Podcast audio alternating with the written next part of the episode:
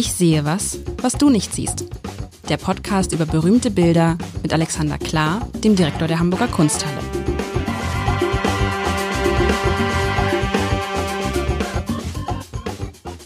Herzlich willkommen. Mein Name ist Lars Heider und wenn Sie, liebe Hörerinnen und Hörer, vergangene Woche den Podcast nicht gehört haben, dann vielleicht noch mal kurz reinhören, weil ja, man kann nicht sagen, Alexander, dass die Podcasts aufeinander aufbauen, aber wir haben vor einer Woche über Rembrandt, Rembrandt gesprochen. Rembrandt doch nicht, Rembrandt, weil mein Wunsch war, bring doch mal richtig große, richtig, richtig Künstler aus der äh, Kunsthalle mit, also die Top-Namen. Und da hast du gesagt, kein Problem. Vergangene Woche Rembrandt, diese Woche Michelangelo. Und da haben wir vergangene Woche so ein bisschen den Podcast beendet mit deiner steilen These. Was ist natürlich keine steile These, aber die These, Michelangelo ist der überhaupt größte Künstler aller Zeiten, obwohl dein Sohn gesagt hat, es ist doch Leonardo da Vinci. Und da sagst du, Leonardo da Vinci ist kein Künstler, sondern ein Ingenieur. Und jetzt musst du uns erstmal das, also vielleicht erstmal erklären, warum ist Michelangelo ja offensichtlich, da widerspricht ja auch keiner, der größte Künstler aller Zeiten darf ich es andersrum machen und erstmal sagen, ich, äh, ja. äh, zu präzisieren, ich habe nicht gesagt, dass Leonardo äh, äh, nicht der größte Künstler ist, sondern ich habe gesagt, er ist in meinen Augen viel größer als Ingenieur, denn als Künstler und wollte ihn auch gar nicht klein machen. Ähm, wir können aber nach nochmal drüber reden. Und jetzt erkläre ich gerne, warum Michelangelo der größte aller Künstler ist. Das ist ähm, äh, nicht allein ihm selber und seinem grandiosen Talent äh, verschuldet, sondern weil er einen, einen Heiligsprecher hatte und das war Giorgio Vasari. Giorgio Vasari ist äh, von der Kunstgeschichte weitgehend akzeptiert als der Ahnvater aller KunsthistorikerInnen. Und der hat eigentlich seine berühmten Viten der berühmtesten Künstler nur begonnen, weil er ganz dringend der Welt verkünden wollte, wie großartig Michelangelo ist. Und diese Viten sind mir gleich aufgebaut, die erzählen, wie in den jungen Knaben, also die, diese Künstlerviten gehen über viele Künstler der Renaissance, was wiederum da auch zuführt, dass wir feststellen, die Renaissance ist für uns der Beginn der abendlichen, äh, abendländischen Kunstgeschichte, weil davor ist einfach nicht so viel aufgeschrieben worden davon. Das heißt, ähm, Achtung, Achtung, nicht Kunsthistoriker, die Welt braucht Kunsthistoriker, damit irgendetwas was berühmt werden kann. Talent allein und schöne Taten reichen nicht, die gab es schon vorher. Aber ohne uns werdet ihr nicht berühmt. So, das ähm, wissen natürlich Künstler heute, deswegen werden wir Kunsthistoriker umschwärmt wie.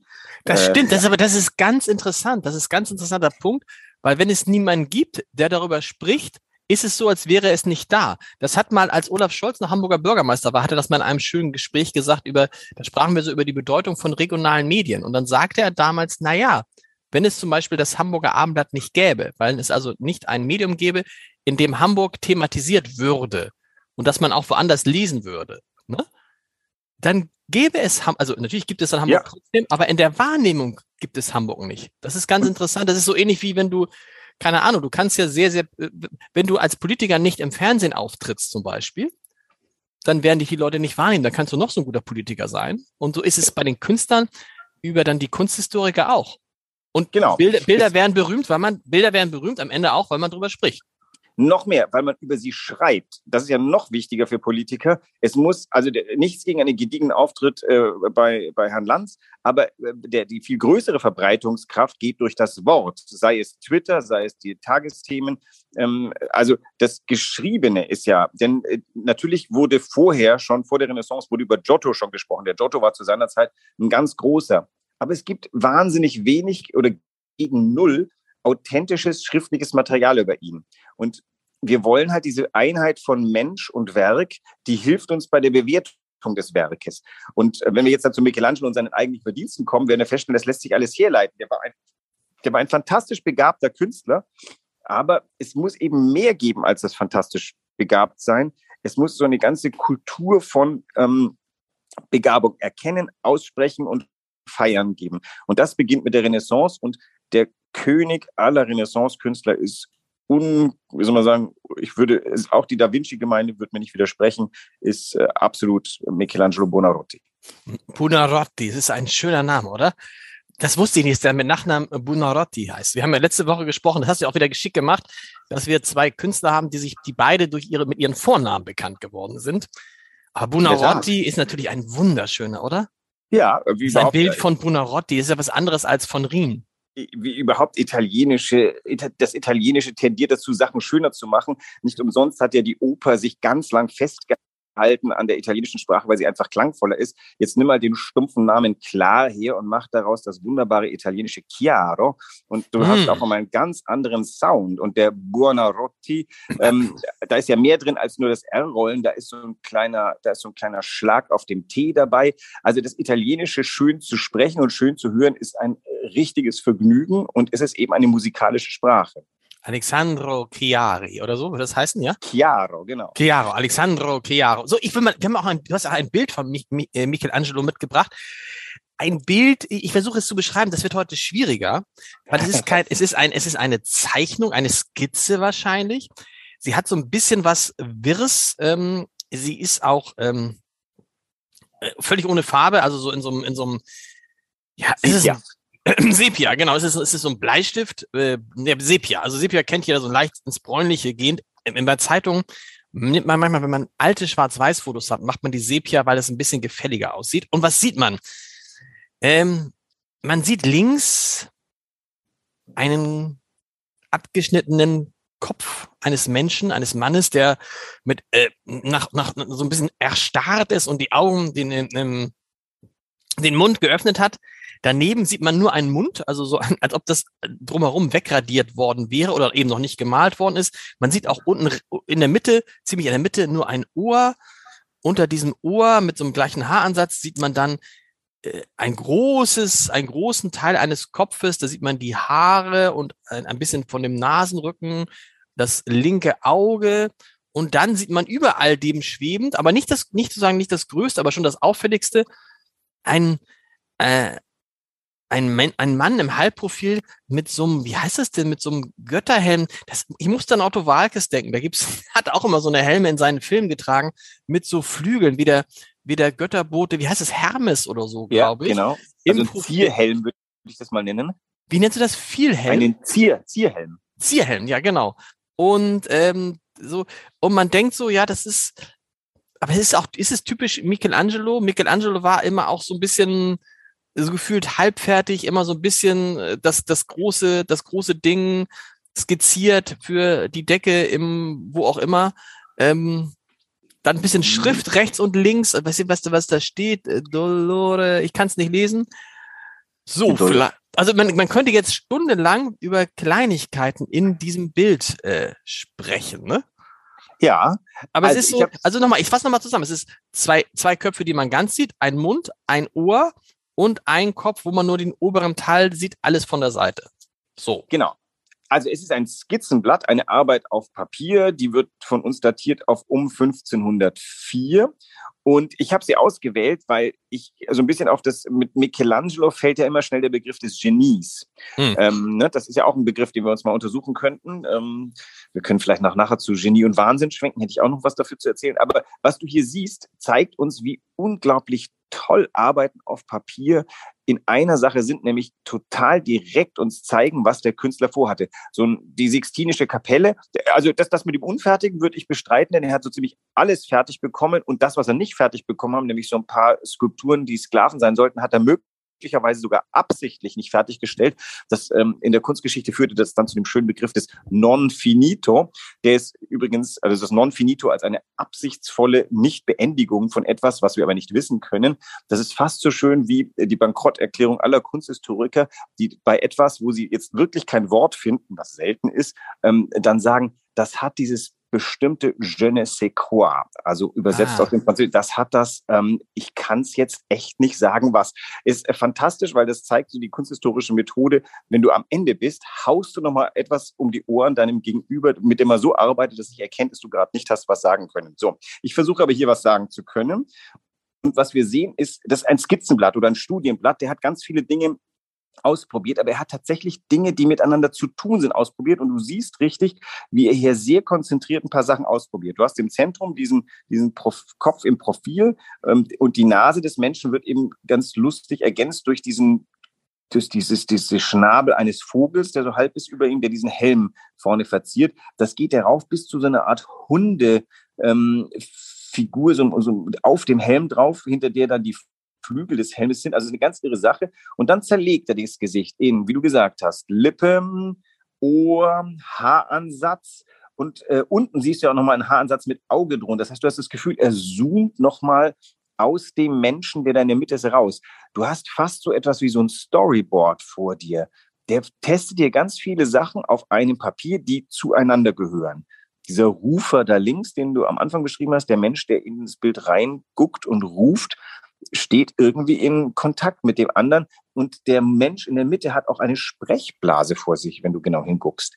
Das ist das Comic avant la lettre. Sag mal, aber ganz ehrlich, ist es nicht einfach nur ein Schmierblatt? Ja, also ist das nicht ein Wahnsinn? Ja, natürlich ist, ja, ist ja Wahnsinn, aber ist ja so, natürlich ist es ein Wahnsinn, aber in Wahrheit, du sagst das jetzt so, und nur weil es von Michelangelo ist, wahrscheinlich ist doch egal, wenn Michelangelo jetzt drei Striche auf einem, auf einem Zettel gemalt hätte, auf einem Stück Papier, wäre das wahrscheinlich 500.000 Euro wert, weil es von Michelangelo ist.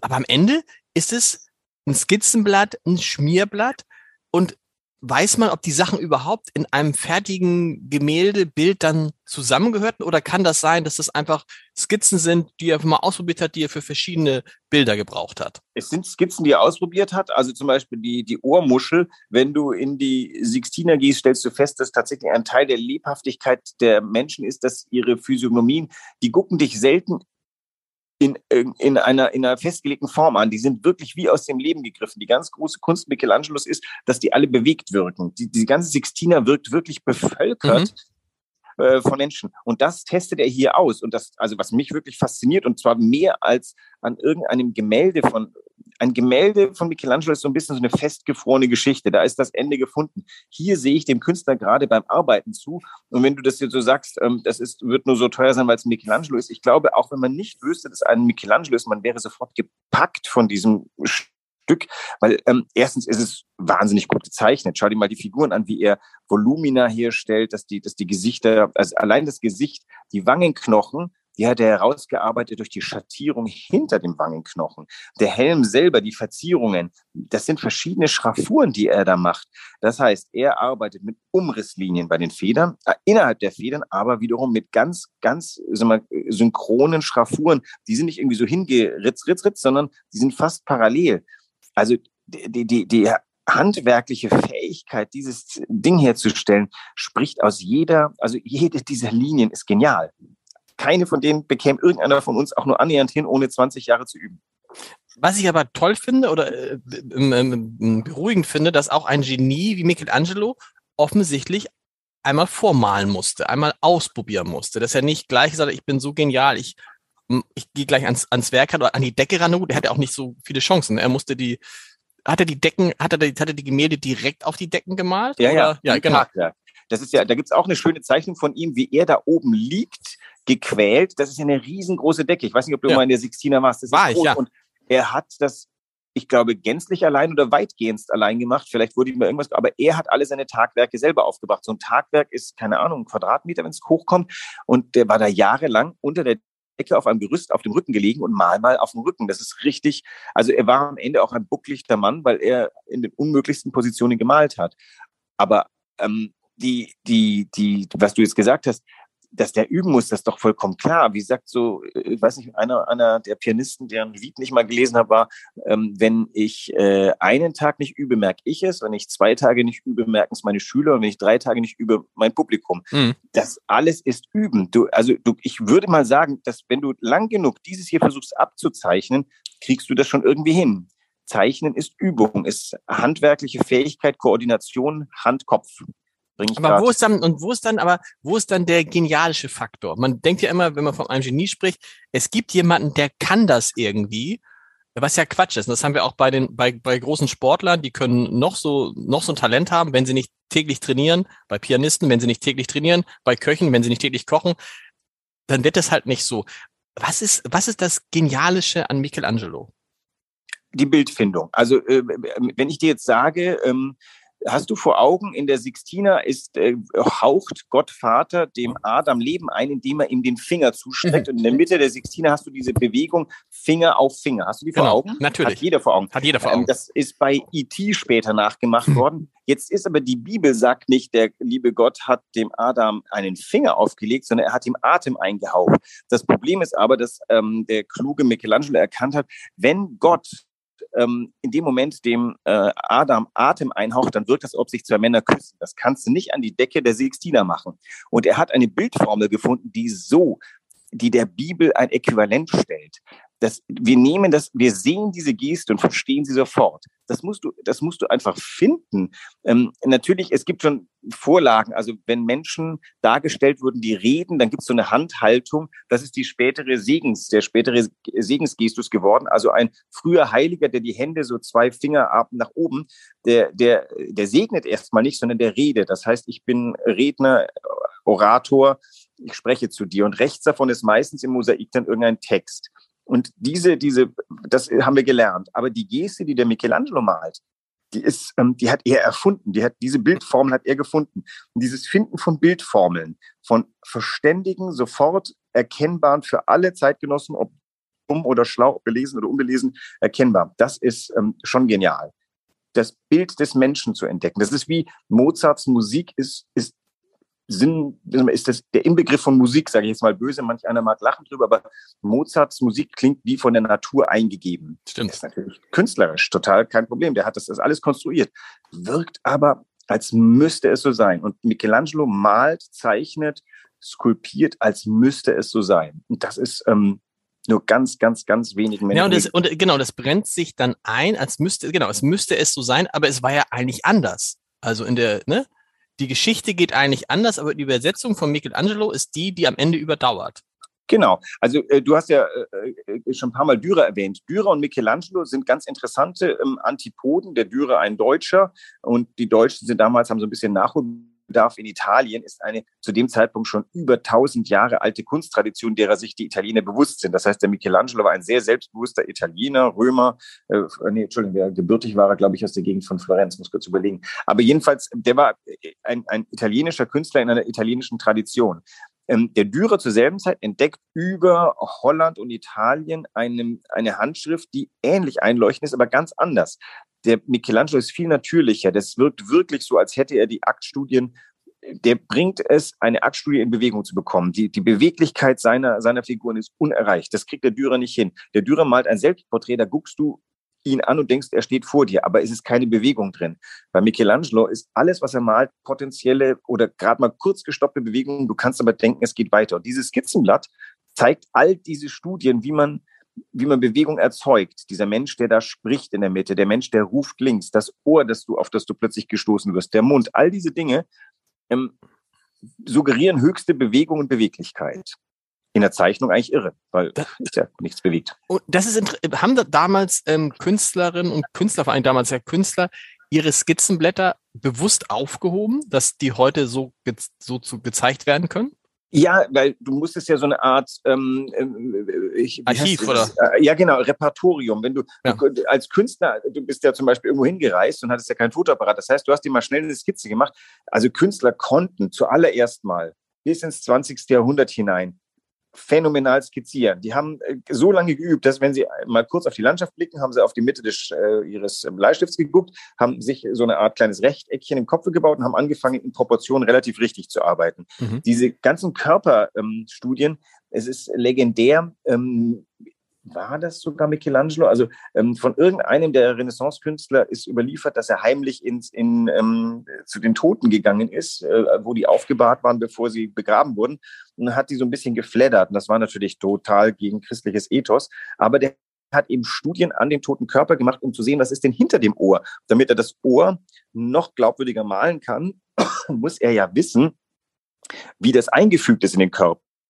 Die haben richtige anatomische Studien betrieben, ähm, um die, die, den Körper so wirklichkeitsnah wie möglich wiedergeben zu können. Genie und Wahnsinn, hast du vorhin gesagt. Das, das hat mich natürlich jetzt getriggert, ne? Ja. Genie, also das ist ja immer dieses, man, man sagt, das ist so eine schmale Grenze. Ähm, aber ist das bei Michelangelo sicherlich, klingt nicht so, oder? Oder ist das Wahnsinnige, naja, dass, er da je, dass er da jeden Tag äh, unter der Decke lag, jahrelang? Ich, ich, wollte auf etwas anderes. Äh, es gibt von Gottfried Benn einen, einen sehr schönen Aufsatz aus den 30er Jahren, der ist, glaube ich, Genie und Krankheit. Also ähm, äh, ähm, ich weiß nicht, wo der Begriff von Genie und Wahnsinn herkommt. Auf alle Fälle, Künstler haben, die, der Michelangelo hat ein außergewöhnliches Leben geführt, der, nah dran am Papst, ähm, in, in der Mitte der Politik, an den größten Unternehmen seiner Zeit beteiligt, Petersdom, Sixtina, ähm, in Florenz, an den wichtigsten Bauunternehmen. Also der hatte ein, ein bewegtes Leben, äh, als wie so ein minderer ähm, Darsteller für große Höfe und gleichzeitig strahlt sein Name viel mehr über, über die Päpste. Ich überlege gerade, war es Leo der Zehnte zu seiner Zeit? Wir wissen von dem gar nichts mehr. Ähm, aber Michelangelo, den kennen wir. Nee, worauf ich hinaus will mit dem Wahnsinn ist, ähm, ich glaube, wir Menschen brauchen ein bisschen mehr als nur das besonders Tolle vor uns zu sehen. Wir möchten ganz gerne damit noch eine Geschichte verbinden. Das ist ja bei Mozart zum Beispiel ähm, die, in Anführungszeichen, der frühe Tod. So früh war mhm. der gar nicht. Und auch der Tod im Armengrab, der war auch nicht arm. Also er war natürlich mit seinem Geld, äh, der war nicht besonders gut im Geldumgang. Seine Frau dafür umso besser. Ähm, aber die Geschichte ist so schön, dass das, also er verscharrt wird an einem Ort, wo nicht mal seine Freundin finden und das Schneetreiben hält die Menge davon ab. Ähm, mit dieser Geschichte, das ist dieses kleine süß-bittere, was dann noch dem Extra-Trigger macht. Und der Gottfried Benn schreibt in diesem schönen Aufsatz ähm, zu Genie und Krankheit, dass eigentlich alle Genies in irgendeiner Form krank waren. Also denen würde ein Arzt heute irgendeine Form von von psychologischer Krankheit, äh, Drogenabhängigkeit oder sonst was attestieren.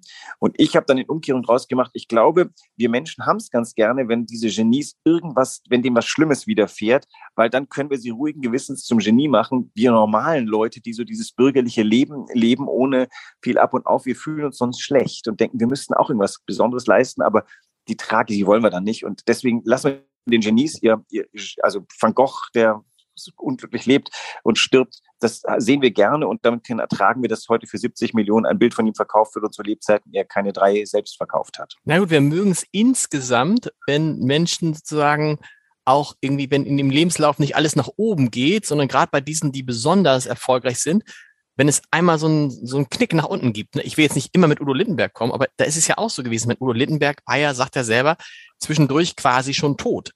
Ja. Also der hat ja, hat sich ja, äh, war im Krankenhaus mit irgendwie, glaube ich, drei oder vier Promille. So, und alle haben gesagt, was ist denn hier los? Und er war von der Bildfläche verschwunden, ein kleiner, dicker Mensch, so ähnlich wie Elvis Presley. Ja. Und ich mir, das ist interessant, dass du das sagst, weil bei den meisten Menschen, bei den meisten Menschen, die erfolgreich sind, die besonders sind, die haben irgendwo einen Knick in ihrem Leben gehabt. Äh, außer Günther Jauch. Da sehe ich keinen Knick. Aber, aber bei den anderen, wenn du guckst, irgendwie überall, Markus Lanz hast du vorhin erwähnt. Markus Lanz, der, ähm, erinnerst du dich, als er das moderiert hat und plötzlich alle, das war, mit dem wollte gar keiner mehr gesehen werden und so und plötzlich moderiert er die wichtigste deutsche äh, politische Talksendung.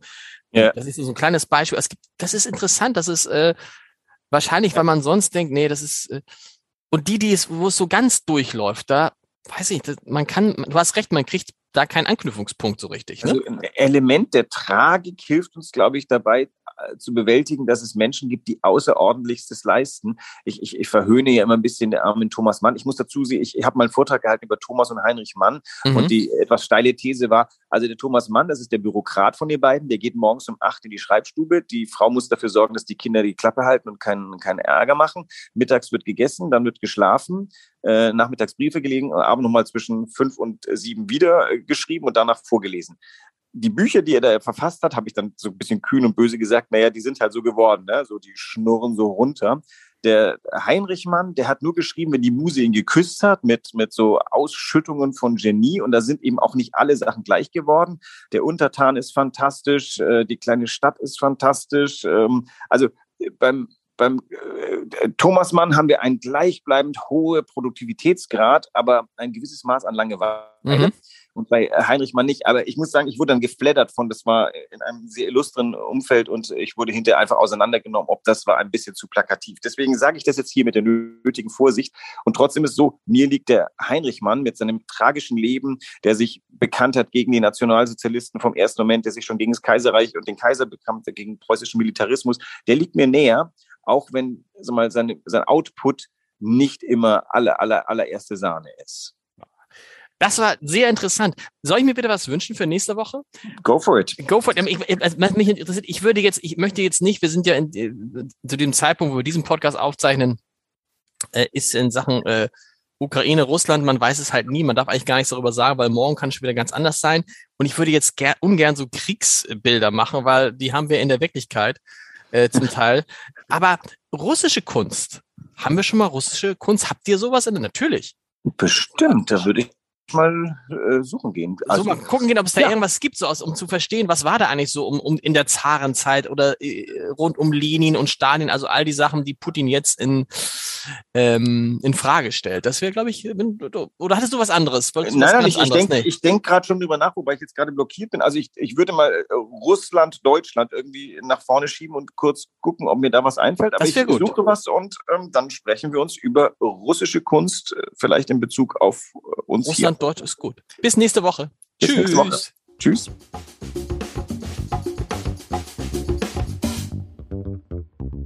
Weitere Podcasts vom Hamburger Abendblatt finden Sie auf abendblatt.de slash podcast.